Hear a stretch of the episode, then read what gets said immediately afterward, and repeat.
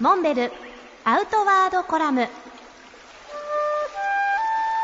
モンベルの辰野勇です。先日滋賀県の前の知事加田由子さんから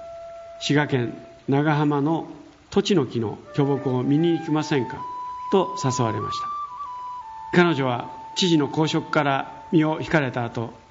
琵琶湖成形スポーツ大学の学長として教育の場で活躍されています。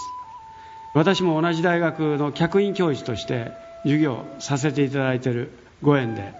加田さんとお付き合いが始まりました。そんな彼女は知事の時代滋賀県の自然環境の保全に取り組まれてきました。とりわけ近畿地区に暮らす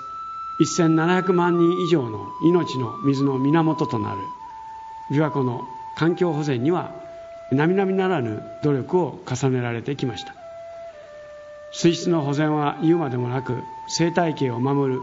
湖の環境はその源流の豊かな森林の存在なくして成り立ちません。ダムの建設計画の中止もその活動の一つでした。おかげで中止されたダム建設予定地の山林に群生する推定300年を超える土地の木の巨木が生き延びることができました。土地の木の実はでんぷんやタンパク質が豊富で昔から村人が採取して食料にしてきました。花もまたミツバチが好み養蜂にも重要な役割を果たしてきました。その一方で土地の木はその幹の木肌が美しい木目を見せるため近年一枚板のテーブルに使用され名木として珍重されるようになりました。そのため土地の木の伐採が進み希少性が高まり高値で取引されるようになりました。この土地の木の巨木も